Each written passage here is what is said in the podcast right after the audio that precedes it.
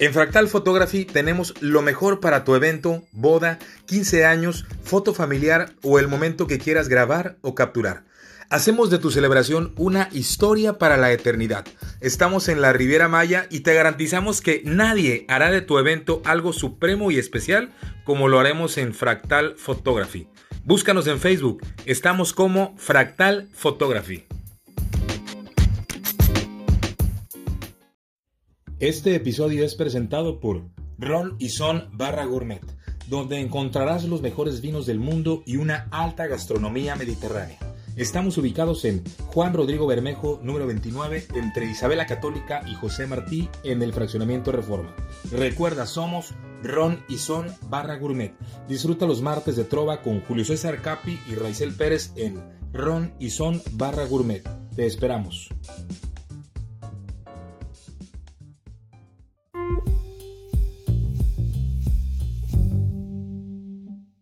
Muy buenos días, tardes, noches, según sea la hora, el lugar. El día de hoy tengo una plática muy interesante que pues he estado pensando, cocinando, se la propuse a, este invitado de hoy y pues él me dijo, le entro. Y, y, le decía, oye Julio, me gustaría hacer algo como bohemio, con la guitarra, que pudiéramos platicar, pero a la vez meterle algunas canciones, conocer la historia. Y él aceptó y pues estoy con Julio César Capi, mejor conocido como El Pollo en el mundo artístico de Veracruz un cantante de ya de mucho tiempo aquí en el puerto que se ha presentado en un montón de lugares. Como ejemplo, nada más, mañana jueves. Mañana tiene, jueves. Tiene Julio una presentación con Byron en la casona, Así pero es. no es la primera vez que canta en la casona, ya has cantado muchas veces ahí. Algunas que otras ocasiones. Y, y es como una referencia que la casona es, es un lugar muy, pues yo creo que muy frecuentado en el puerto, pero además has cantado en un montón de lugares y, y, pues quise platicar contigo, Julio, para conocer un poquito acerca de ti, de tu historia y a la par, pues ir platicando de lo que surja como una plática aquí en, en este lugar Cafete, Isabela Católica y Sagún, que está Ah, muy interesante. Estamos en, el- ¿cómo se llama aquí? Cafete, esa es la zona de... de, eh, no, no es el teatro, es el cine. Que ahorita dijiste Eh, un, un nombre bien coloquial, no lo voy a repetir, ¿no? Pero, pero entré y me llamó la atención que hay un este, antifaz y hay un látigo así como erótico, ¿no? Y cuadros bien interesantes. Los invitamos a venir aquí, que nos prestaron el lugar para grabar hoy. Y, y pues bueno, bienvenido, Julio. Bienvenido también a esta exposición erótica que ya muchos tendrán la oportunidad de, de visitar este lugar. Y pues te agradezco, de verdad, amigo mío, te agradezco que me hayas invitado y que te tomes este tiempo para poder platicar con, con un servidor. No, hombre, al contrario, al contrario. Oye, oigo que eres originario de los Tuxtlas. ¿Ya creciste? ¿Naciste y creciste? O?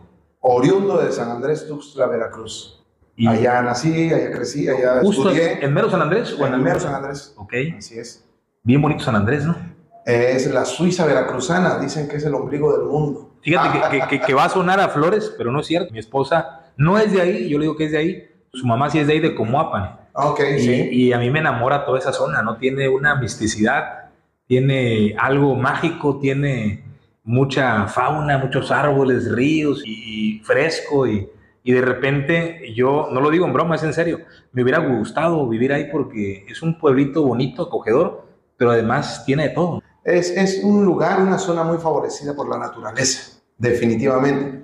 Tiene, tiene ríos, tiene selva, tiene fauna, tiene, como tú lo dices, tiene mar, tiene su zona industrial, tiene, tiene zona turística, lo que es Catemaco, este, zona cultural, lo que Sí. nos vamos a la zona de, de Santiago Tuxtla, en donde inicia la cuestión de la cultura olmeca, etcétera, ¿no? Sí, sí, sí, fíjate que platiqué ya hace un, un par de semanas con Gilberto Gutiérrez, el director y fundador de Mono Blanco, y él me decía que él, él es originario de por allá, de los Tuxtlas, no es. recuerdo el lugar, y hay mucho, Al zapote. Ándale, hay mucho fandango, y Sí. que en Balzapote creo que hay cascadas también. Sí, sí, allá, allá hay una Mar. zona ecoturística. Sí. Ajá, es mar. De hecho, están haciendo un saqueo para el tren Maya. Sí, va a pasar por ahí. No, fíjate que están, están extrayendo la piedra, la roca de allá, Ah, Para la construcción de- ya, ya, ya, de la cuestión del tren Maya de por allá. Algo escuché así. Y tienen ahí, digo, me estoy perdiendo mucho, pero creo que vale la pena.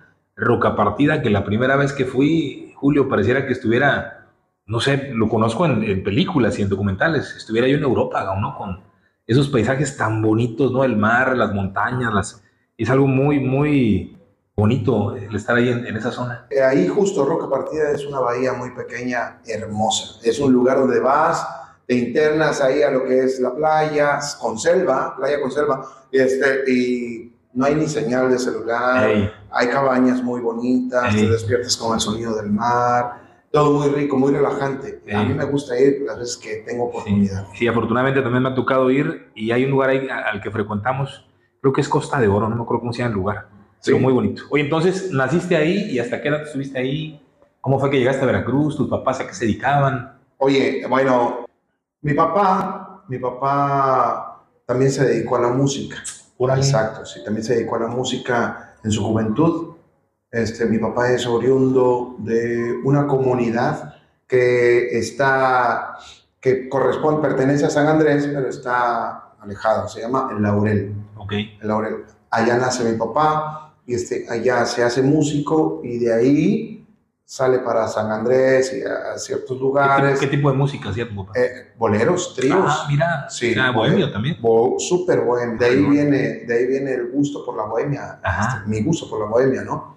Esa fue mi escuela musical. Mi papá anduvo también por México, ya con su trío que se llamaba trío Los Capri, por el apellido también, por el, apellido del tercer integrante, porque el trío lo conformó con su hermano Andrés y con otro señor que, que no me acuerdo del nombre. Tito, Tito se llamaba. Ah. Tito no sé qué, pero creo que el apellido era con R este, y algo así. Eso te iba a preguntar, Capi es apellido. Es apellido. Ok, es, es, no es tan conocido, es... Es pues de la zona. Vamos a pensar que es italiano. bueno, entonces tu, tu, papá era, era músico. Mi papá se dedicó a la música. Ok, ¿y cuántos hijos fueron? Mi papá yo contigo, tuvo, ¿no? Tuvo 10 hijos. Ah, sí, sí, sí, fue don, don José. Fíjate que malamente ligan la bohemia a las mujeres, pero... Pero no sé por qué. Ah, pero no creo que siempre sea así, ¿no? Digo, al final hay sus excepciones, pero la bohemia siempre la ligan, dicen que bohemio, borracho y loco, ¿no? Poeta y loco, algo así, ¿no? De todo un poco. Como, como que va ahí... Va ligado, muy, Entonces 10. Amalgamado. Pero de mamá y papá, los 10. Mamá y ah, papá, cuatro. Así es. Entonces, ¿de dónde, nace, ¿de dónde nace la música? ¿En qué momento nace la música para mí? Yo entro a primero de secundaria, lo recuerdo bien. ¿Allá, en San Andrés? Allá en San Andrés, allá hice todos mis estudios en San Andrés. Ok. entro a, allá a primero de secundaria. ¿En qué año naciste para ponerle? En el 76. Ok. A, primero de secundaria entré a los 11 años. En el 87. Así es. Ok. Entonces, eh, ahí, pues ya sabes que está la clase de, danza, de música, de pintura, de X y Y, ¿no? Carpintería y cuánta cosa. Entonces, yo me acuerdo que pasaba por la recámara de mis papás y había una guitarra vieja colgada, opaca, y yo nada más la veía y me llamaba la atención. Cuando me dicen qué, qué materia quieres llevar de estas extracurriculares, Digo, no, pues, música, yo tengo guitarra, como un chamaco ahí, no, yo es mía, yo la tengo. Entonces, pues ahora le tráete mañana tu guitarra y empezamos. Y así fue.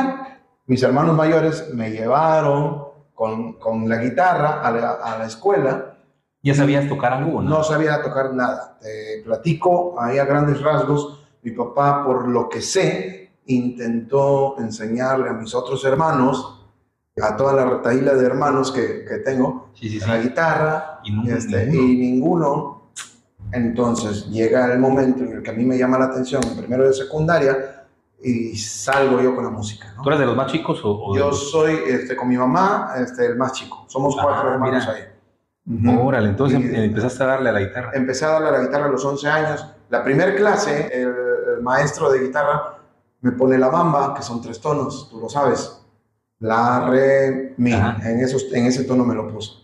Eh, y yo, ah, pues la bebí inmediatamente. Ese día, la primera clase, yo salí tocando la bamba. Entonces ¿Ah, llegué feliz allá con, con, mi mamá y, ah, mira mamá, ya sé tocar la bamba. Pero, pero de algún modo estaba ahí ya el, el, talento, yo creo que durmiendo, porque tenía ya genéticamente el gusto por la música. Definitivamente así lo pienso. Sí, porque eh, ya a estos tiempos donde yo he me he dado la oportunidad de intentar enseñar a otras personas, chavos también, Sí, sí, de esa edad, se les dificulta muchísimo.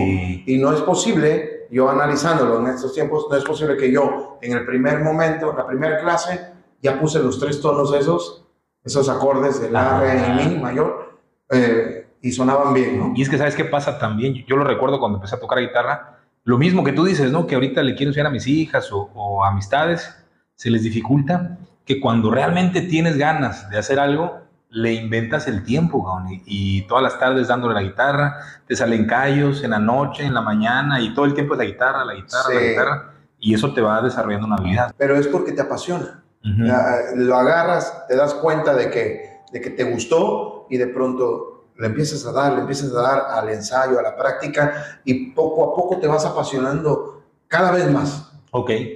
Entonces, en primero secundaria empiezas con la guitarra, Empiezo con ¿y, la y qué guitarra. pasa después en la prepa? ¿Le seguiste dando? A- al paso de, no sé, ahí sí ya perdí el- el- las dimensiones del tiempo, pero al paso de un mes, dos meses, yo ya tocaba varios acordes Ajá. y de pronto, eso fue en primero de secundaria. Recuerdo, en segundo de secundaria yo ya tocaba y ya sacaba canciones. Estaba, mira. estaba el, el disco de Maná, de Ajá. donde jugarán los niños, no sé si Sí. lo recuerdas. Sí, sí, cómo no. Ese disco me lo bebí, yo solito la sacaba de oído, ¿no? O sea, ese fue, eso era lo que consumías de. Eso era lo que pop, de consumía y- de pop ahí con, en mi generación, con mi hermano, el, que, el mayor, Julián se llama, y, este, y aparte escuchaba yo canciones de, de mi mamá, de mi papá, ¿no? Entonces yo con eso crecí, pero pues me incliné a sacar las canciones de, de Maná, todo el disco, me lo saqué, los arpegios, yo sin saber nada, Órale. de, de oído nada más, ¿no? Qué fregón, qué fregón. Este, estuvo muy bonito eso, fue algo que, que de manera inconsciente me dio mucha escuela. Ok. Y, y luego, ¿cómo, ¿cómo fue entonces que. Digo, me voy a adelantar mucho, ¿no? Quizás, pero tu llegada a Veracruz. Mm, ya estaba yo estudiando la carrera allá en San Andrés, en el Tecnológico de San Andrés, estaba estudiando licenciatura en informática. No, no tiene nada que ver, ¿no? Y sí, y, yo- y a la vez yo trabajaba, Ajá. yo ya trabajaba en, en un taxi, era, era taxista. ¿En San Andrés? Allá en San Andrés. Oye, bien baratas las corridas en San Andrés. Es, es comparado con, con Veracruz, sí, es muy barato. Yo en ese entonces, estoy hablando del, del que 98 más o menos. Ajá. En el 98 yo trabajaba en el taxi, yo trabajaba en, en esto que se llamaba Instituto Nacional para la Educación del Adulto, Ok. INEA. Ajá. ¿Qué, qué hacía ahí? Yo fin de semana, cada fin de semana iba a aplicar exámenes a las comunidades marginadas. Entonces el INEA contrataba este, estudiantes para que llevaran los exámenes a las comunidades marginadas y los adultos hicieran sus exámenes. ¿Qué necesitaban los adultos? Adultos pasar los exámenes, eh, cumplir sus estudios para que el gobierno les diera un apoyo para sus siembras y todo eso. ya. Entonces, este, a mí me contrataban para eso. Muy bien. Ujú, Entonces, a eso era en las mañanas del sábado y domingo. De, a las 7 de la mañana yo estaba llegando a la comunidad. Llegaba yo a San Andrés a las 3, 2, 3 de la tarde y ahí se había agarrado el taxi el Ok. fin de semana. Terminaba a las 10 de la noche el turno del taxi y me iba corriendo a tocar. Así ya ya tocaba en un bar en, en, en San Andrés. en San Andrés. Órale, ¿qué lugar? ¿Cómo se llama? Eh, en ese entonces se llamaba Obis. Ok. ¿Existe aún no? Aún existe en otra ubicación, con otros dueños. Ah, Este, bien, bien, también bien, bien. estaba otro que se llamaba La Peña del Cantor. eh, y ese ya no existe. Y también tocaba en Catemaco, Ok. en otro lugar que se llamaba La Panga. Ok. Y el que me dio el repunte para vivir aquí en Veracruz fue La Changada. La. Changada es de un amigo muy querido hoy en, en la actualidad, se llama David Hernández. Ok. Él en ese entonces, en el 99, compra un bar, se asocia con alguien aquí en Veracruz, compra un bar y él me ofrece venirme a tocar acá cada fin de semana, Ah. de Catemaco ok, ok. para acá. Oye, la música te trajo a, al La puerto, música ¿no? me trajo al puerto. Qué bonito. Sí, ya, era, ya estaba en el último año de mi carrera cuando yo venía y regresaba. venía. ¿Sí terminaste la carrera de informática? Terminé la carrera de ¿La ejerciste? No, jamás, no, no, no. Pero sí sabes No me ahí titulé ni, no, lenguaje binario, ese no rollo. hice nada, todo se me olvidó. No manches. todo se me olvidó, ni quería estar ahí. Oye, Julio, ¿y, y sí te sirvió la, la música, la, la cantada y la guitarra para conquistar chavas? ¿O es un mito eso? A todos nos sirve. Sí. Yo creo que tú eres un experto en eso. Definitivamente nos, nos abre muchas puertas. La, la Y con los amigos, ¿no? Con los amigos. Yo era, yo era en la prepa, yo entré a la rondalla, regresándome un poquito del tiempo, ¿no? Ajá. Yo entré a la rondalla y en la rondalla, diría mi papá, dice, es un aullido de lobos ahí. Sí. porque todos cantan y no hacen voces como los tríos, canta en un trío. Ah, Ya, mi papá estaba en contra de la rondalla. Ya. Este, ¿Cómo es que hasta en eso hay, hay un conflicto, ¿no? En- en- digo, uno lo vería ajeno, pues al final es música, ¿no? Y es armonía de voces. Pero el de un trío que son tres voces, quizás tienen que destacar más las tres que en una rondalla que varias voces hacen la misma, Sí, el mismo tono. sí, en una rondalla son 14 peludos. sí, sí. sí. Y ahí los dividen en tres grupos. Entonces el grupo, ¿cuánto? Son de cinco o Sí. cuatro integrantes por, por el grupo, por voz. Sí, Entonces te, te apoyas del compañero. ¿Cómo va la voz? Ya, ya. te guías. Pero en un trío, que son, son válgase la redundancia, son tres personas que cada uno lleva su voz. Ya. Entonces, pues tienes que memorizar y tener mucho oído. Y Oye. eso es lo que me señalaba mi papá. ¿Alguna canción que, que recuerdes en, la- en aquella época que te gustaba cantar y que todavía sea de tu repertorio de siempre? Sí, muchas canciones, muchas, muchas. Pero, pero alguna que recuerdes que digas, no, esa canción hasta la fecha me sigue. Me sigue funcionando. Sí, sí, sí. Ya ves que hay una que pega, ¿no?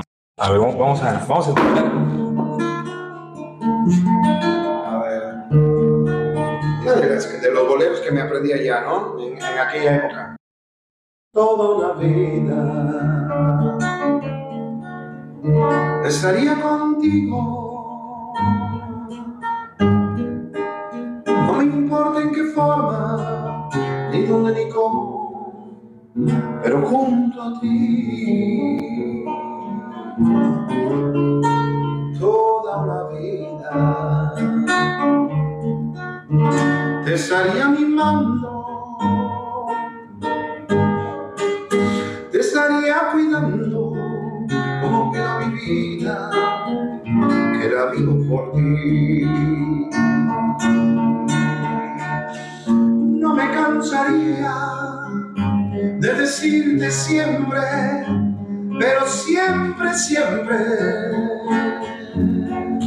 que eres en mi vida ansiedad, angustia y desesperación. Toda una vida estaría mimando, te estaría cuidando como cuido mi vida, que la vivo por ti.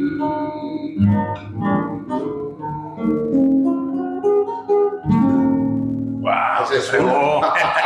qué bonito, qué bonito, qué bonito. Sí. Este.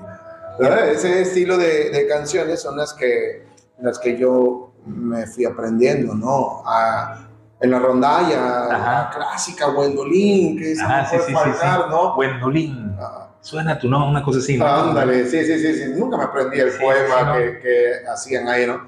Pero, por ejemplo, mm, ah, ah, hay tantas canciones que se me borra el cassette. Es- con esa rondalla tuve muchas experiencias bonitas. A ti en Este, particular, digo, interpretas un montón de canciones, pero no sé si hay alguna en particular que sea como la música que te gusta consumir, como, como escucha. Mira, eh, siempre me sucede esto que eh, estoy en, en el modo romántico eh, y disfruto tanto eh, los boleros. Ok. ¿no? Estoy con mi papá y le pongo sus boleros y esas canciones. Sí. Y las disfruto igual que cuando estoy en casa o con algunos cuates con los que coincidimos Sí. el gusto por la trova y ponemos Silvio Rodríguez y las Ándale. disfruto igual. O sea, no, no estás casado con un género, No simplemente con- disfrutas. Sí, claro. Sí, disfruto mucho los tríos, disfruto mucho Silvia Rodríguez, disfruto mucho Sabina, disfruto mucho Aute, ¿no?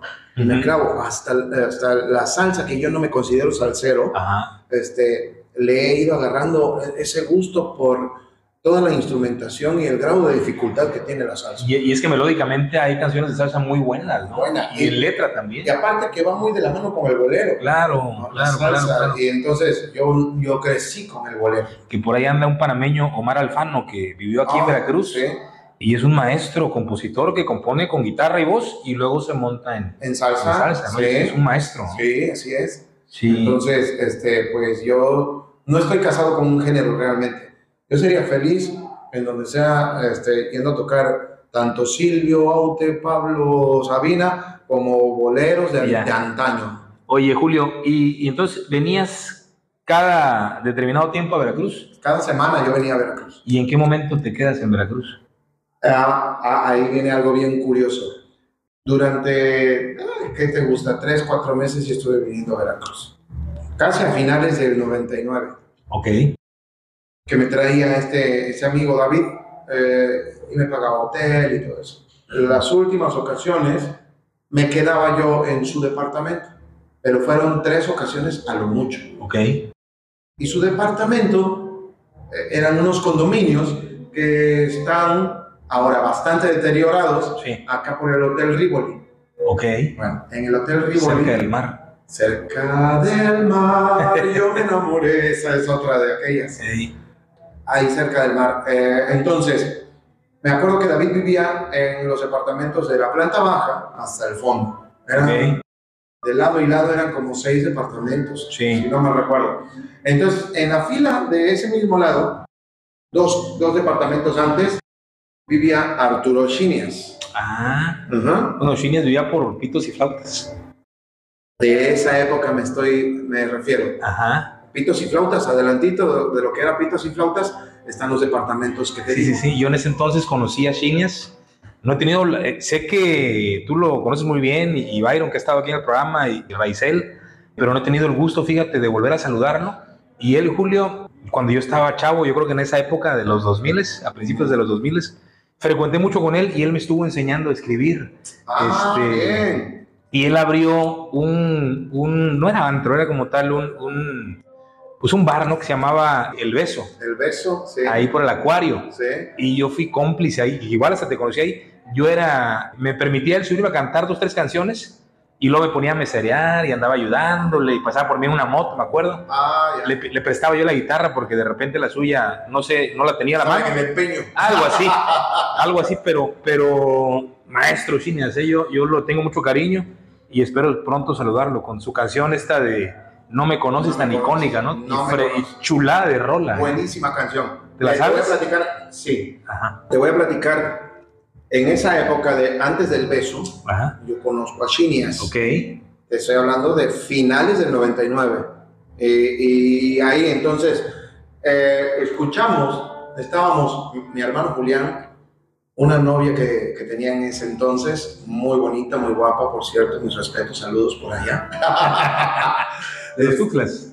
Eh, no, ella, ella era acá del norte de Veracruz. Ok, ok, ok. Ajá. Entonces estábamos mi hermano Julián, Lorena se llama ella, estaba yo, estaba David y ya, creo.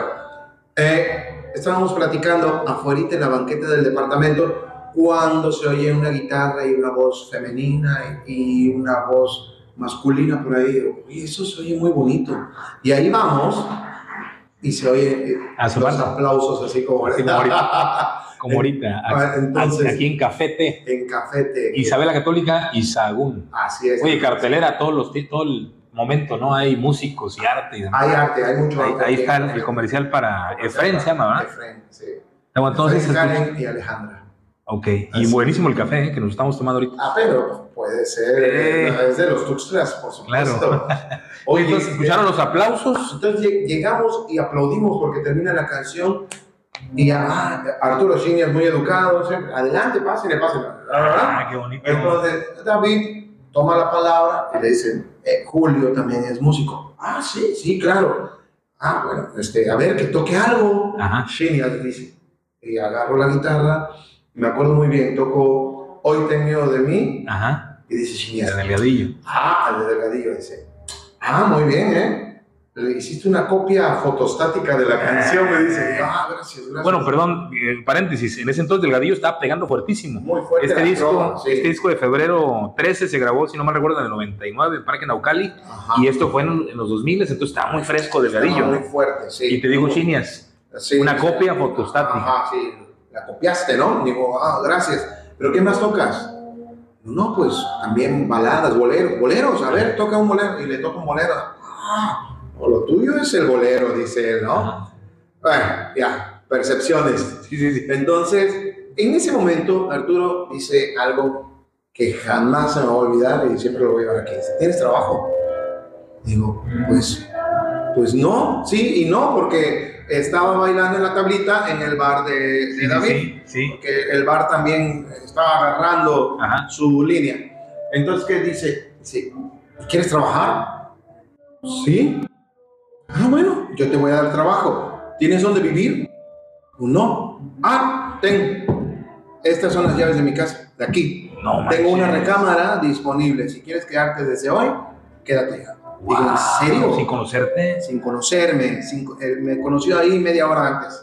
no seas cabrón. O sea, Oye, fíjate, dos cosas, ¿no? Una, el talento que te abre puertas, la guitarra, la cantada, que es capaz de hacer esos vínculos. Y otra, la persona tan gentil y amable y de gran corazón que es Arturo y que, y que abrió las puertas, conjugadas, hicieron que te vinieras a vivir a, a Veracruz. todo, todo estuvo ahí en línea paralela, así, eh, así. Wow, qué fregón.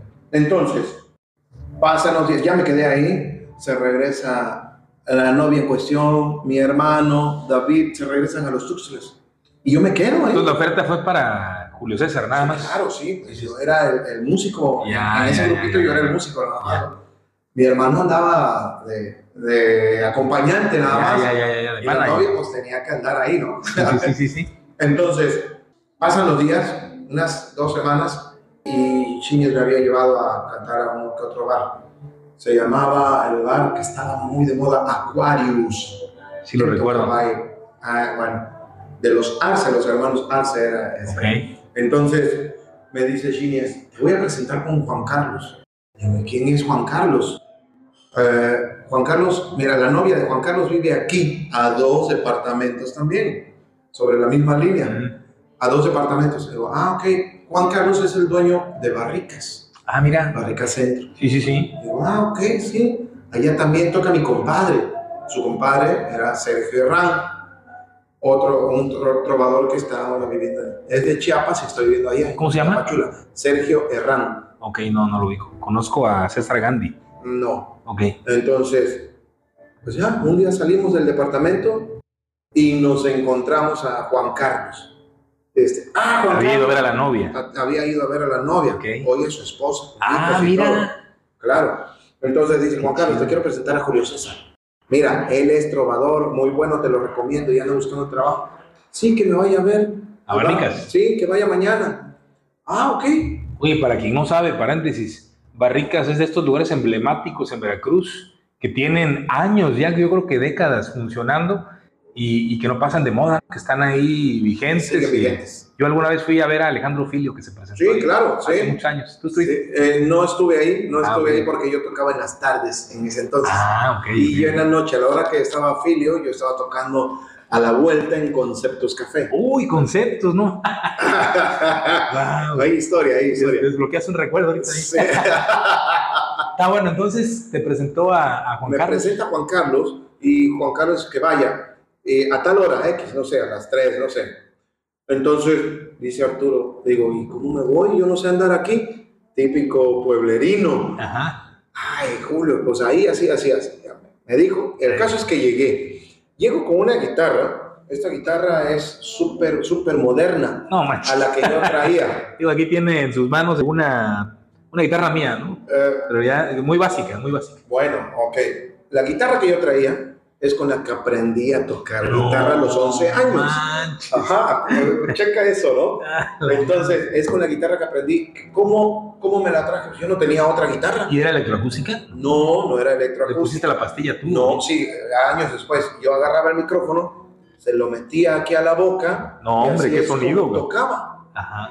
un sonido bastante sucio, estarás de acuerdo, Así tocaba, así llegué aquí y, así tocaba en, en Aquarius.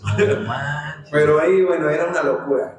El caso es de que llego a Barricas y el que era gerente de ahí, era gerente de ahí, se llamaba, se llama Sergio Herrán, y él era trovador también, era el artista. Sí. Como bailo en la casona, en ese entonces era Sergio Herrán en Barricas. Ok. Entonces, cuando la casona se retacaba de gente y no cabía un alma más, todos, la segunda opción era Barricas. Estaban relativamente cerca. Cerca y era el mismo estilo. Ah, era grupo en vivo, trovita, rock y de todo un poco, ¿no? Ya, ya, ya. ya. Y, y, se ponía bonito el lugar. Entonces, la construcción, construcciones viejas también, en ambos lugares. Sí, es cierto. Sí, Entonces, era un estilo muy similar. Sí.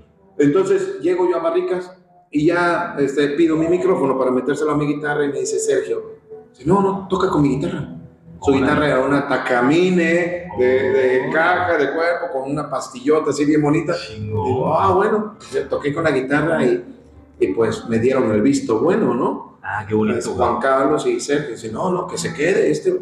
A partir de ese momento me quedé tocando todas las tardes, del lunes a sábado. ¿Todas las tardes? ¿Por qué las tardes? No entiendo. ¿De qué hora a qué hora? De 3 a 7. Ah, ok, ok. Como para la comida, ¿no? Para, ajá, la hora de la botana. Para amenizar la... Para amenizar la botana. Y yo intercalaba con un, dueto trío salsero con bianchero.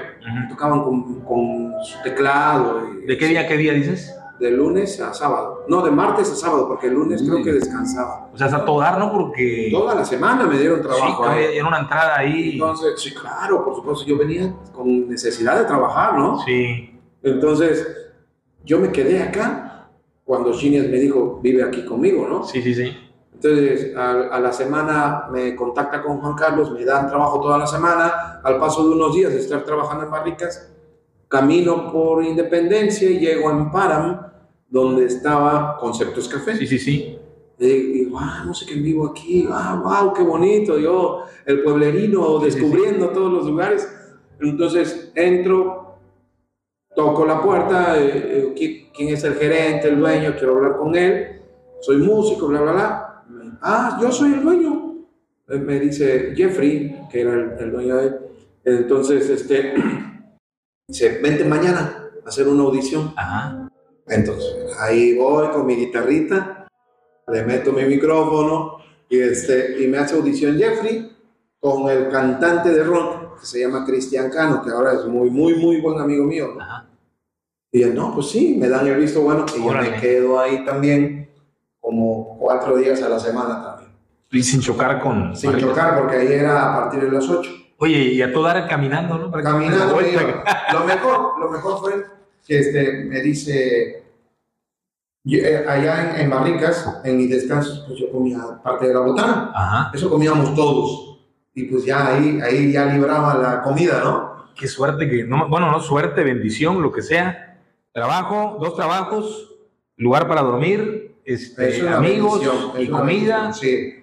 Y llego a, Conceptos Café, me dice Jeffrey, dice, oye, pues aquí tienes derecho a tres copas, por decir algo, no me acuerdo bien. ¿Copas?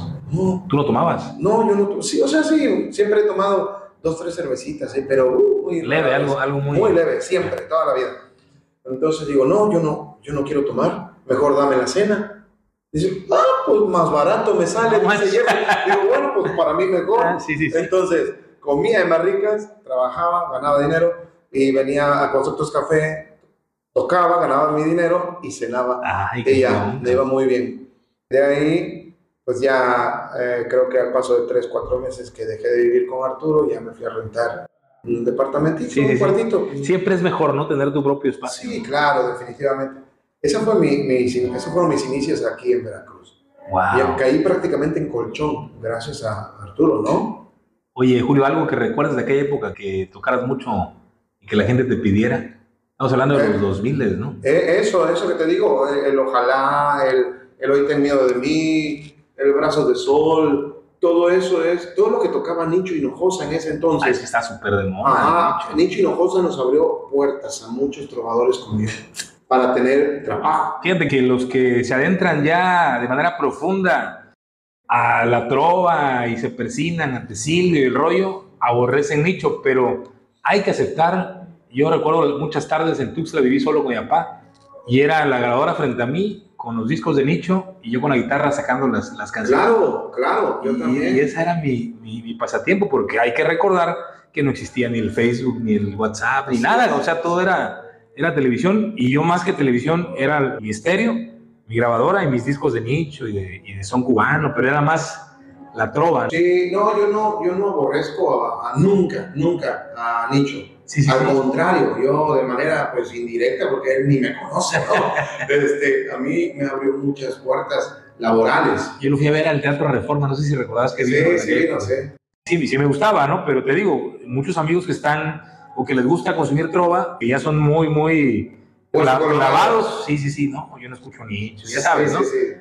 Es que Nicho saca las canciones en versión acústica, a guitarra. Pero qué versiones Sí, tan bonitas. versiones bonitas, sí. tanto de, de Silvio, que él sacó Ojalá, sacó Quién te cantará, sacó canciones que cantaba este, Fuego, Fuego contra Fuego, de, este, no sé quién la compuso, pero la dio a conocer Ricky Martin, Sí, sí, ¿no? sí, cómo no. Y así, Oye, una, una de Nicho. Bueno, que no es de Nicho, una que interpretó Nicho. ¿cuál te gusta? Esa de Fuego contra Fuego, ¿te la sabes? Creo que sí, ¿eh? Aquí la tengo, si no, yo tengo mi tumbaburros aquí rápidamente. Entonces, esa canción de Fuego contra... Bueno, esa fue por mencionar una, ¿no? A ver. Porque eh, si me dices, si me das a elegir, No, elige tú. Este, hay una canción que me gusta mucho de que cantó Nicho que es de un argentino. Ajá. Entonces, me, me la catafixias. de la catafixio, ¿por qué? Porque si me das a elegir, eh, yo prefiero cantar esta que es una canción hermosa y la conocí por Nicky Hinojosa, Ok. ¿no? Esa. Y ya después, al paso del tiempo, investiga si es de un compositor que se llama Anton Nevia, Ok, argentino. argentino, creo, sí. Dicen que viajando se fortalece el corazón, pues andar nuevos caminos es olvidar el anterior. Ojalá que esto pronto suceda, así podrá descansar mi pena hasta la próxima vez. Ojalá que esto pronto suceda, así podrá descansar mi pena hasta la próxima vez. Si encuentras una palomería que toque tu poesía de haber andado inquebrantando otra ilusión, seguro que al rato estará volando, inventando otra esperanza para volver a vivir. Seguro que al rato estará volando, inventando otra esperanza para volver a vivir. Creo que nadie puede darte una respuesta, ni decir que Creo que a pesar de tanta melancolía, tanta pena, tanta herida, solo se trata de vivir. En mi alma hay una fecha vacía, desde aquel día que dijiste que tenías que partir. Debes andar por nuevos caminos, inventando otra esperanza para volver a vivir. Seguro que al rato estarás amando, inventando otra esperanza para volver a vivir. Creo que nadie puede dar una respuesta ni decir que fuerte hay que tocar. Creo que a pesar de tanta melancolía, tanta pena, tanta herida, solo se trata de vivir. Bajando se fortalece el corazón, pues andar nuevos caminos es olvidar el anterior. Ojalá que esto pronto suceda, así podrá descansar mi pena hasta la próxima vez. Ojalá que esto pronto suceda, así podrá descansar mi pena hasta la próxima vez.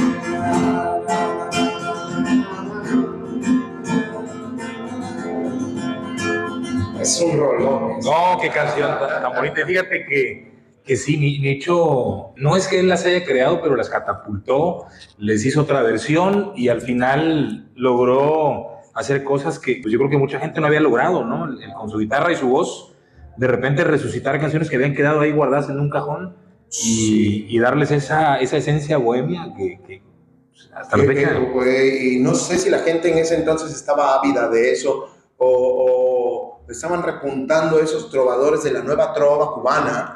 Ándale, ándale. o, eh, que, que nació con Silvio, Pablo, etcétera, ¿no? Y, este, y de pronto nace este, Delgadillo, nace este, acá en México, ¿no? Filio, etcétera, Sí. y también está por el otro lado en España eh, Sabina, Serrat, todo Sí, muy fuerte en la, en- La guitarra y voz venía muy fuerte, ¿no? Sí, Oye, ¿y a ti nunca te dio por componer, Julio? Por escribir, por... Fíjate que hubieron ahí algunos fragmentos Ajá. de canciones o, o letras, ideas, pensamientos que siguen divagando por ahí, pero en algún momento de mi vida, estando en San Andrés antes de venirme para acá, yo inicié tocando con un amigo Ajá. que desgraciadamente murió hace tres años. Este, murió de dengue hemorrágico, se llama Leo Palacio, se llamaba, en paz descanse. Ah, madre. Querido amigo, eh, un hermano, te platico ahí brevemente la historia Sí. de él. Yo tocaba y, y estudiaba allá en San Andrés. Entonces un amigo en común que teníamos que se llamaba, se llama Pepe, me decía a mí, hey, Capi, por el apellido, ¿no? Vamos a una fiesta para que te eches unas rolas. Tengo unas amigas. Y yo muy tímido, no, no, no. Yo siempre teniéndole miedo a la guitarra y a la voz y a, y a ahí a ser el centro de atención, Sí, sí, sí. ¿no? Respeto, quizás. Al ¿no? escenario. Pues miedo, yo lo sentía como miedo, ¿no? Ok. Entonces me insistió muchas veces. Y la última vez que me insistió, que accedí, fue que me dijo, no vas a ir solo, va a ir Leo contigo también. Y digo, ¿y quién es Leo? Bueno, así conocí a Leo. Ok. Pasó, Pepe pasó por mí, luego fuimos por Leo, y en la batea de la camioneta de Pepe, Leo y yo nos conocimos, Leo Palacios. Leo Palacios. Nos conocimos, hicimos buen, buen un Clic. y, este, y ahí platicamos, ¿qué canción te sabes? No, pues esta. Yo también. Y así, así. ¿Y cómo cantas? ¿Agudo o grave? No, pues yo agudo. No, pues yo ¿Qué grave. edad tenías? Eh, te estoy hablando que tenía como 18 años. Ok. 18, 19 años más Ya. o menos. Empezamos a llevarnos muy bien a partir de esa, de esa noche, esa tocada. A Leo le gustó cómo nos sumamos musicalmente. Sí, sí, sí. El complemento. también, por ¿no? supuesto, sí, él cantaba muy agudo. Y yo cantaba con un pinche Ah, sí, así sí, que ya no tengo, perdón por la palabra, perdón por la No palabra. pasa nada. ¿eh?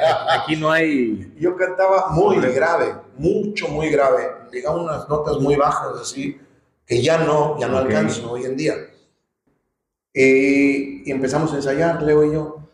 Ensayamos tríos, ensayamos baladas, este, José José, ensayamos canciones en inglés porque él cantaba en inglés. Ok. Yo no, yo no, nunca canté en inglés. Ok.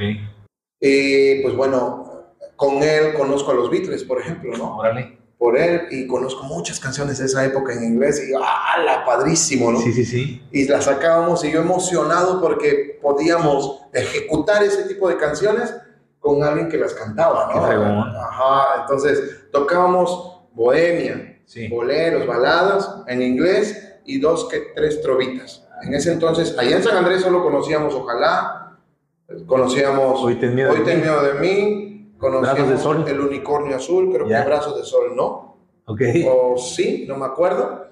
Y párale de contar, Sí, sí, aún sí. más. Sí, sí, sí. En la cuestión de la trova, Ajá. yo me vine a empapar de la trova acá en Veracruz. Ok. Ah, bueno, en la época que andaba yo aplicando exámenes en INEA, que te digo, Ajá. En una comunidad en Santiago Tuxtla, la maestra de los adultos, resulta que ella era apasionada de Silvio Rodríguez. Ok. Y platicando con ella, me dice, ah, ¿tú tocas guitarra? Sí, yo toco guitarra. ¿Tú tocas trova? ¿Tocas de Silvio? Sí, claro, toco ojalá. Que para un conocedor de Silvio. Para un conocedor de Silvio es, es así como que no, no friegues, ¿no? Sí, sí, sí, sí, sí. Y este, ella dice, no, no te sabes esta, no te sabes esta, no, te no, no conozco ninguna. Y ella me regaló un disco, el disco de Silvio Rodríguez, que es el que más me gusta de él. Ok. ¿cómo Al final de este viaje se llama el Sí, cómo no. Buenísimo. Buena rola también. buenísimas canciones. Entonces ahí fue donde yo bebí esas canciones, no las, no me las aprendí, no las saqué de oído ni nada. No, Este, dificilísimo. Yo creo que a la difícil. fecha es complicado. Es, es muy complicado Silvio Rodríguez. Entonces, pues sí saqué varias de ahí, ¿no? Entonces, Pero bien profundo también. ¿no? Sí, sí, sí, Ot- otro mundo totalmente, Sí. así como que hay que tener mucha apertura mental como para poder discernir, digerir las Sí. letras, las melodías, porque nada es lógico ahí. Entonces, ¿sabes qué pasa cuando alguien escucha a Silvio? Eh, se- mu- muchos se clavan y ahí se quedan y se vuelven, escuchas en la mañana, en la tarde, todos los discos y, y es, es algo muy profundo, pues te decía, te decía ahorita, ¿no? Lo mismo pasa con Sabina, ¿no? O hay pocos cantantes que provocan esa, esa atracción tan fuerte, ¿no? De, de la escucha que prácticamente se hagan, eh, pues, fanáticos de, de día y noche, ¿no? Sí, Entonces te regaló el, el disco. me regala el disco y yo me, me embelezo con ese disco, ¿no? De Silvio Al final de este viaje. Me gustó mucho, Ok. me gustó mucho. Entonces ahí es donde conozco la trova, la, la- la buena trova, ¿no? Ajá. De Silvio. Ahí empiezo a ejecutar trova real acá en Veracruz. Ok. ya, ya tocando en Conceptos Café y en, en el otro Conceptos Café también que es, eh, eh, estaba en, en Díaz Mirón, esquina Sueta. Ok. Ahí había un- otro Conceptos Café Ok. y yo tocaba en los dos. Así. Sí, y también tocaba en Barricas. Y llegó un momento en Barricas en el que hice dueto con Sergio Herrán. Ok. Ahí fue donde haciendo el dueto, Sergio Herrán, te voy a platicar, es un, un güey así grandote, bastante gordo, alto, güero, y yo era flaquito, flaquito, flaquito, con el buzarrón ese que te Por eso digo. te pusieron el pollo. Por Por eso me pusieron el Ah, pollo, mira. porque hicimos el dueto de la vaca y el pollo. Ah, sí. ¿Cómo, Ah, mira. ¿Cómo nació esto? En algún momento se llamaron así la vaca y el pollo. Así. Fíjate que sí recuerdo eso, ¿eh? La vaca y el pollo. Así o sea, es. no, no, obviamente la caricatura no, pero sí a, a los cantantes. Pero no sé si es un algo que me inventé ahorita o realmente sí ¿Tú existió. eras asiduo a Barricas? No, es que yo no viví mucho tiempo en Veracruz, Ok. pero sí era muy asido de la trova y de repente consumir lo local, ¿no? Por ejemplo, Byron, Chineas. ¿no? Ah, bueno, entonces por ahí. en esa época hicimos dueto, la vaca y yo. ¿Cómo nace el nombre? Porque no teníamos nombre, más Julio y Sergio, ah, claro, Dios, ¿no? Entonces, entonces dice, dice Sergio, porque es muy ocurrente ese hombre, dice, ahí del público, ayúdennos, andamos buscando nombre para el dueto Ajá. y, y no, no tenemos como- imaginación. Como Veracruz, la banda casi no es castrosa, ¿no? Muy castrosa y de allá se oye un grito de la vaca y el pollito. Ah, ya te imaginarás la burla de todo el público de los Pero pegó. Pegó. Entonces, a partir de ese momento nos empezaron a anunciar como la vaca y el pollo. Ok. Así, sin nuestros nombres. Mira, tú eras entonces el, el de ahí. de- Eh, Así, entonces, eh, ¿qué pasa? Mucha gente nos conoce. ¿Qué onda, pollo? ¿Qué onda, vaca? Sin saber nuestros nombres hasta la fecha. Y entonces ahí nace la composición o. Eh, eh, entonces, ah, me brinqué, ¿verdad? Cierto, estábamos en la composición. Sí, no sé por qué me brinqué muy feo, discúlpame. Es que me hablas de, de, de Leo Palacios, que más descanse, de ¿no? De Leo El Palacios. contraste de voces y. Sí, sí, entonces, allá, allá en San Andrés empezamos a ensayar, Leo y yo, este, hicimos buena mancuerna y a él se le da a componer. Entonces Ok. me dice, ¿cómo ves, Julio? Mira esta, esta canción que estoy componiendo. Y así me iba mostrando una y otra canción. Ok, Yo lo apoyé en algunas, eh, en la, en la música, ok. y en algunas ideas. Pero bueno, yo no lo digo como tal que sean mías, no son mías, son Pero canciones pusiste de tu él. aporte al final, Yo ¿no? aporté ahí con él pequeños detalles y, y lo mejor es que la grabamos juntos, ¿no? como cuatro canciones nada más. Dio tiempo de eso, ¿no?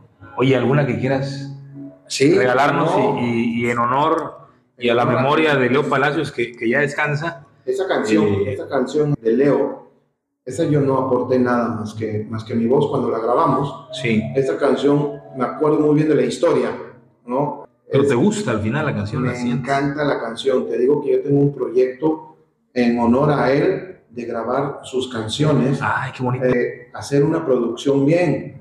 Ya yo ya hablé con un amigo que es productor, que, Sí. le, que le ha producido incluso a, a Sergio, a La Vaca, a Enrique Varela, a Byron, Órale. a muchos, a muchos, a- a- es productor de muchos aquí de Veracruz. Sí. Y él me va a hacer el favor. ¿Cómo se llama? Beto Charlie, Beto Charlie. Beto Rascón. Ok. estuve con él. Entonces, eh, esta canción estábamos viviendo aquí, Leo y yo, aquí en Veracruz. Sí. Ya estábamos aquí en Veracruz. Y me habló un día llorando, así triste y destrozado. ¿Dónde estás? ¿Dónde estás? Digo, estoy por acá. Yo traía el carro de una novia en ese entonces. ¿De Lorena? No, no, no, otra. Es lo que te digo de la bohemia. De Gaby. entonces, ¿dónde estás? Ven por mí, por favor. Digo, ¿dónde estás tú? Pues acá en el centro. Y ahí voy rápido por Leo y se sube al carro y me empieza a platicar que su novia, novia casi mujer, le había confesado que le fue infiel. Madre. Y él no lo pudo tolerar más. Ah, ¿eh? madre. Fue un golpe muy fuerte. Si de por sí es muy fuerte para un hombre eso, ¿no? Sí. Este, enterarse de tu pareja. Pues bueno, él, él siempre fue un caballero, un pan de Dios, fue, fue entregado a su familia, a su música y a, y a su, su pareja. Sí. Este, eh, y se acercó a mí, que yo era su, su amigo, su hermano. Sí. Pasé por él. Y esa es la historia de esta canción. Esta canción se llama Como ayer y habla de esa situación. Está basada en esa Está infidelidad. basada en, en esa infidelidad que ya no la puede ver más como ayer. Entonces, así va.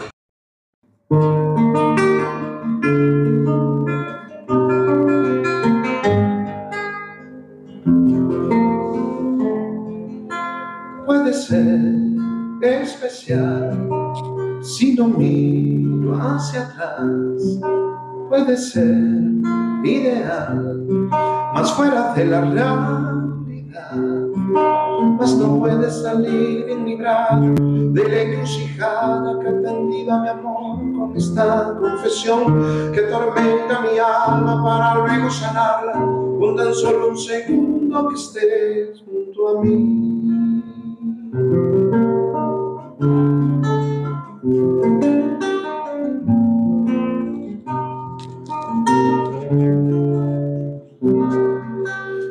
ser inusual a mi forma de amar, preferir olvidar, pues no sé perdonar, no puede salir bien librar de la encrucijada que atendida mi amor con esta confesión y comienzo a vivir para luego morir, víctima del impulso que me hace sufrir.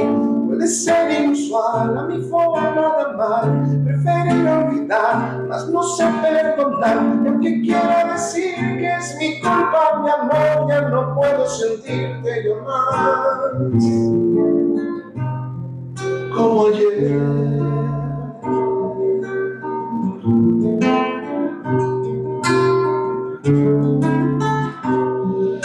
Mas no puedes salir bien librar de encrucijada que tendido mi amor con esta confesión y comienzo a vivir para luego morir víctima del impulso que me hace sufrir. Puede ser inusual a mi forma de amar preferir olvidar mas no sé perdonar. Y aunque quiera decir que es mi culpa mi amor ya no puedo sentirte yo más. Como ayer. Como ayer.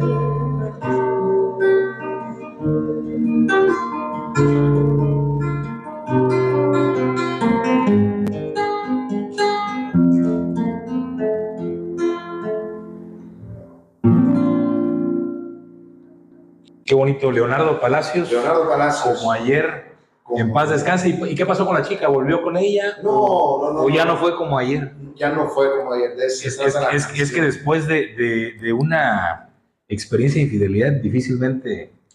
Sí, se pierden, confiar, se ¿no? pierden muchas cosas. La confianza es, es lo más importante que se pierde, ¿no?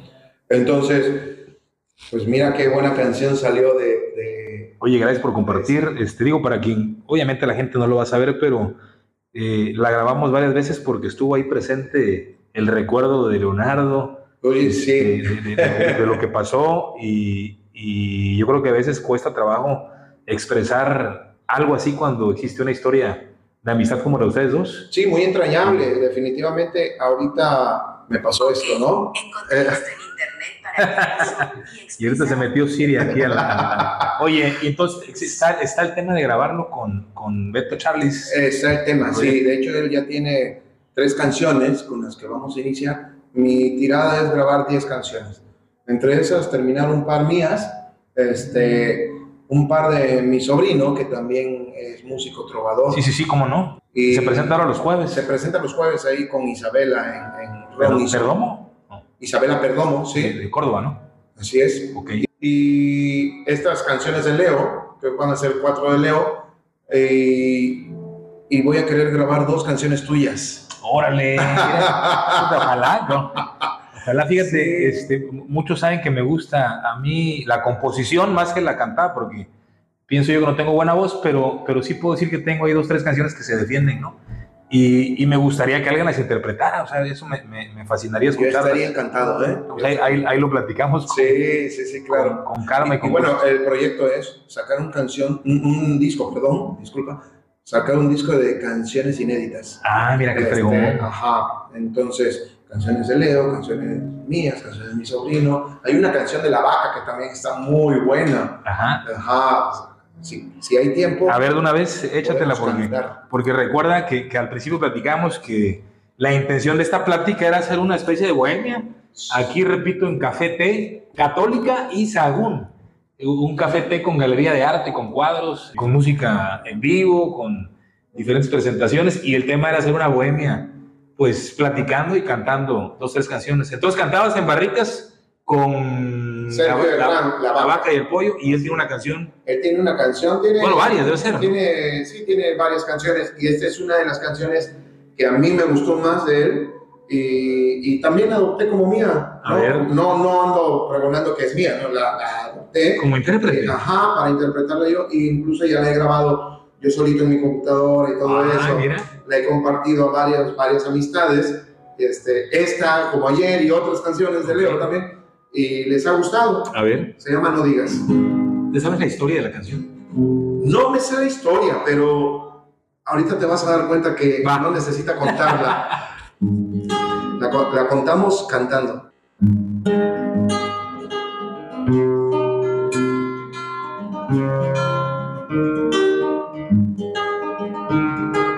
Dejar la brisa, olvidar la escarcha que caía mes a mes en tu jardín.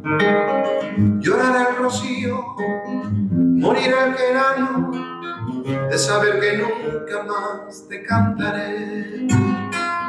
Secaron las rosas, ya no rompen olas, pues su amigo el mar le dio la espalda a él. Mentiran las cosas que tú atesoras, pues dicen falacias que te hacen caer. No digas al mundo que una vez amé, no digas al mundo que robé un millón de cosas y tu candidez. Seguiré ocultando nuestro ayer.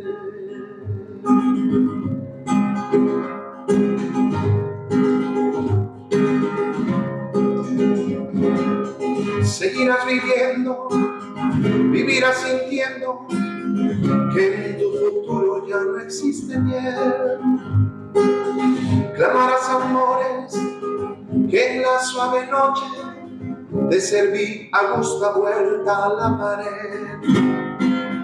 Negarás mi nombre con tu nuevo hombre, pues el celo muerto vuelve a renacer. Estarás presente con el cuerpo lleno de tiernas miradas que caen de él. No digas al mundo que una vez te no digas al mundo que robé un millón de cosas y tu candidez. Seguiré ocultando nuestro ayer. No digas al mundo que una vez sentí, no digas al mundo que llené el rincón prohibido de calidez. Que sea el secreto, que sea algo bien, que quede guardado en nuestro ser. Que sea el secreto, que sea algo bien que quede guardado en nuestro ser.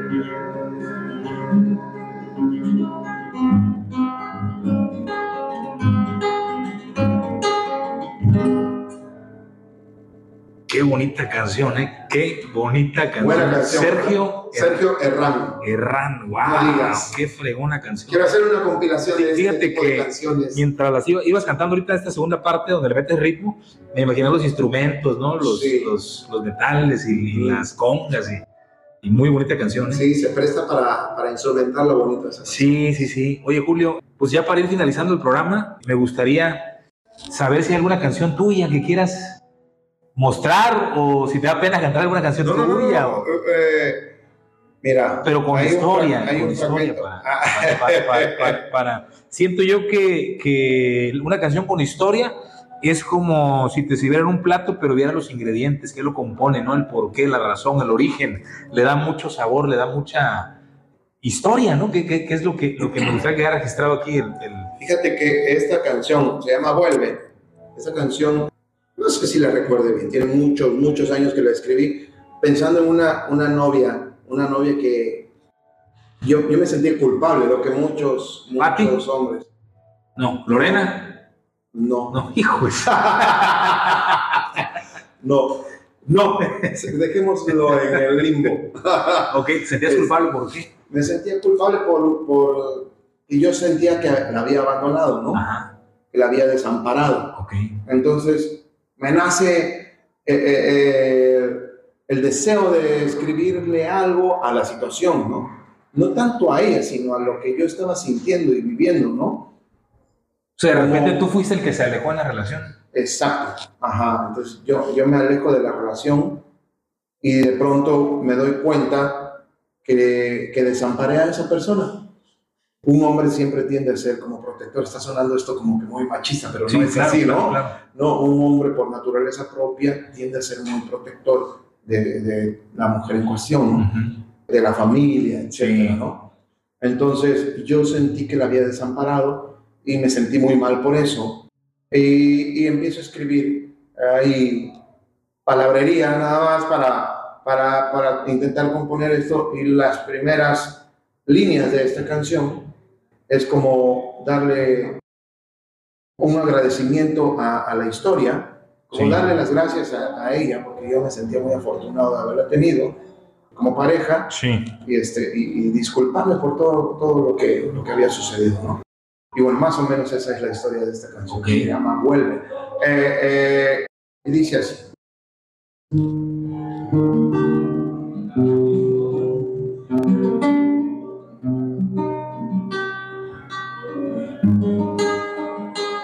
Acuerdo bien, si no, solo un fragmento, ¿eh? Va, va. Voy a necesitar que me ayudes con un coro. Ah, manches. El, el coro va a decir así. A ver. Vuelve. Vuelve. No llego a ese tono, ¿no? Vuelve. Ah. Soy afortunado al sentir que tu amor es para mí y creo no haber logrado en este tiempo hacer que te sientas feliz. No sé qué me ha pasado, no dejo de pensar en ti.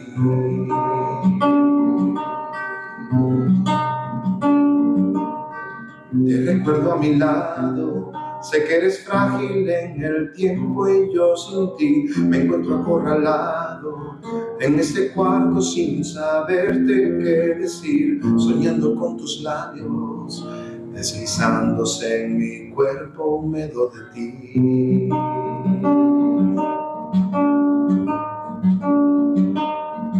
Quisiera que estuvieras siempre a mi lado y nunca más ver hacia atrás.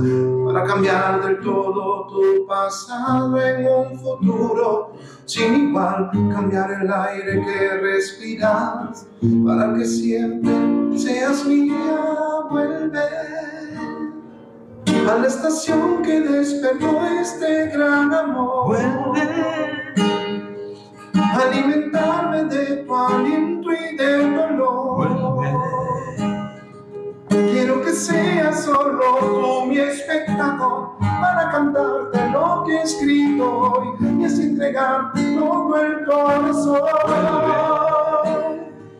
Despiértame del sueño en que me encuentro hoy. Quiero abrazarte siempre, ser tu protector. Dame la ruta que te lleve hasta tu amor, con solo un beso el cielo de tu voz. Dame las alas, dame una ilusión.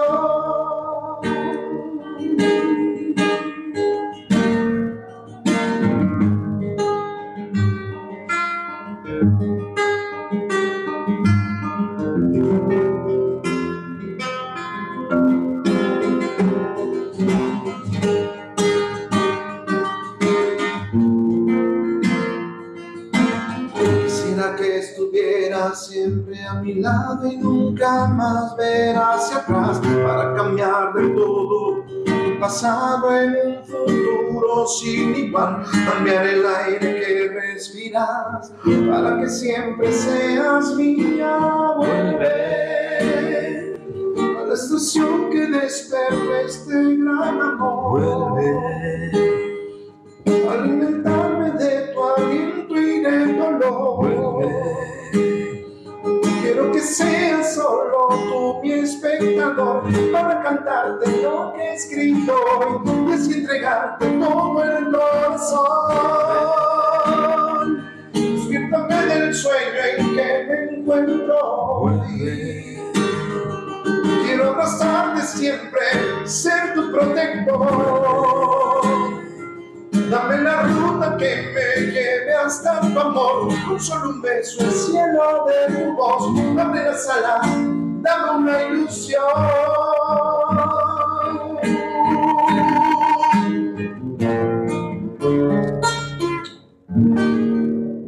Wow, qué bonito. Oye, qué bonito, pero no voy a poder editar mi voz. ¿no? Me quise aventar ese, ese, ese alto y no.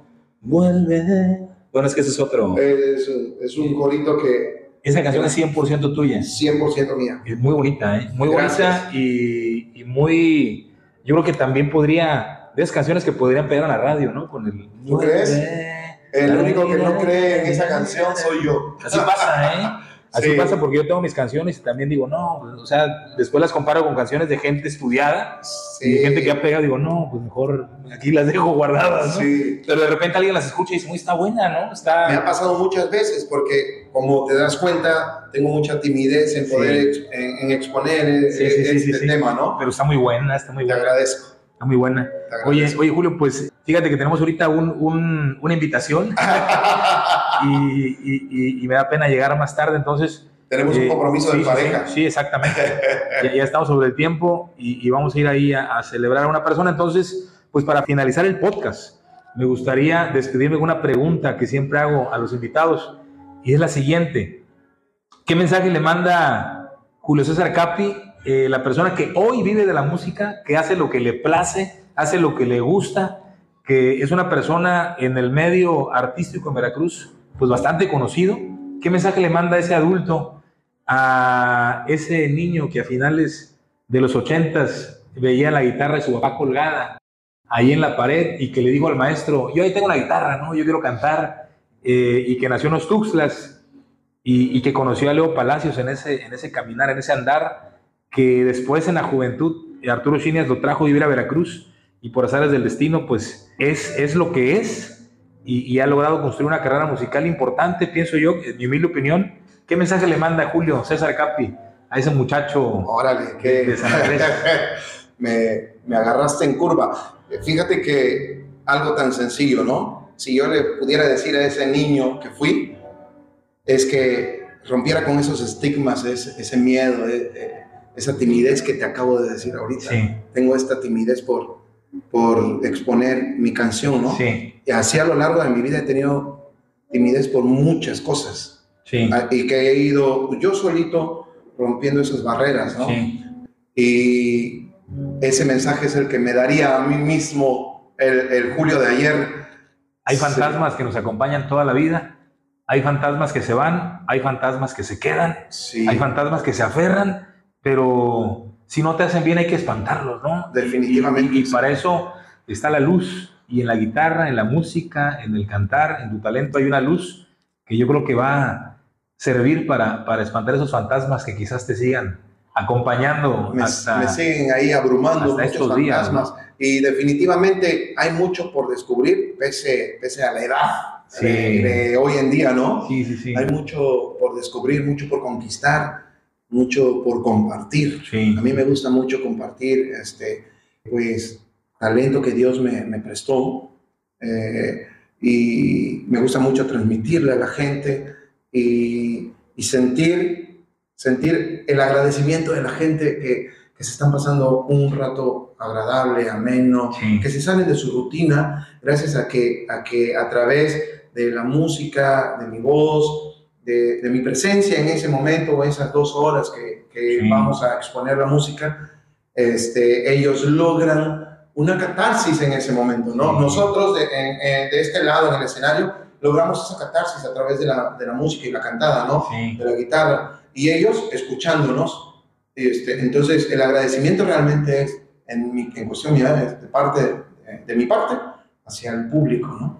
que a lo largo de muchos años han venido, han venido este, sumándose y sumándose y Sí. sumándose y aplaudiéndome y dándome ánimos y diciéndome, este, adelante Julio, créetela Julio y muchas cosas bonitas que, Sí. que al día de hoy yo les agradezco infinitamente. Oye, y, y ahora vámonos a la parte opuesta, a la inversa. Ese pequeño de San Andrés Tuxtla, ese, ese muchachito que pues iba a estudiar informática o que estudió informática, ¿no? Ese, chavito que, repito, eh, sacó muchas canciones y se aprendió la bamba, su primera canción con La, Re y, Mi Mayor, que fue su primer rola y todos se sorprendieron por el avance tan rápido. Ese niño pequeño, viendo al 2023, ¿qué mensaje le manda ese niño al Julio César adulto? El mismo, definitivamente, ¿no? Así como que dame la oportunidad de, de, de beberme el mundo, ¿no? De romper barreras, fronteras. Siempre he soñado yo de este, viajar, viajar con mi guitarra en mano. Siempre he soñado ir de un lado para otro y, y conquistar, por decirlo de alguna manera, ¿no? Ir y compartir mi música, Sí. ¿no? Para mí eso es como conquistar ese lugar o esa gente que me hace favor de escucharme.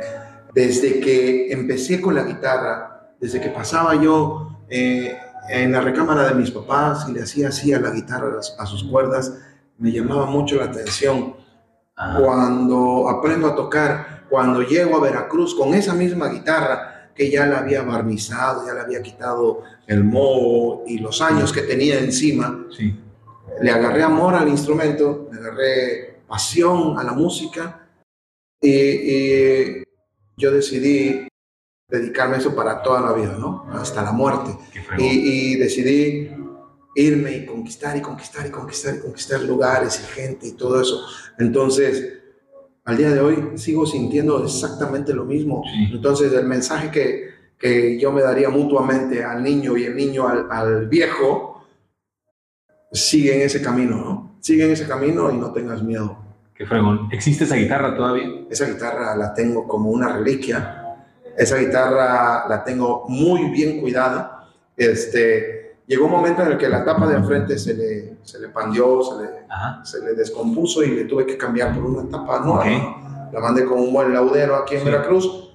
Eh, la, la tapa vieja la hice mesita de centro y ahí Ah, la tengo mira. en tu casa. Algún día me darás la oportunidad de ir Sí, como y te la voy a mostrar. Y, y ojalá haya chance de platicar una segunda parte para seguir cantando y seguir haciendo esta bohemia este, en forma de podcast, ¿no? Pues yo estaría Sí. encantado. Pues muchas gracias, Te Julio. agradezco tu tiempo. Muchas gracias y a la gente que tuvo bien llegar hasta este minuto, les agradezco mucho y los invitamos a seguir escuchando el programa y nos vemos en la próxima. Gracias.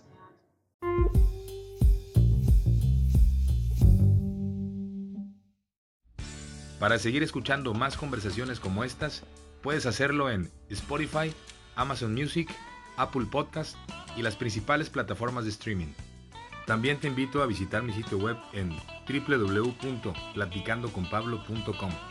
Gracias por escucharme y nos vemos en el próximo episodio de Platicando con Pablo. Hasta la próxima.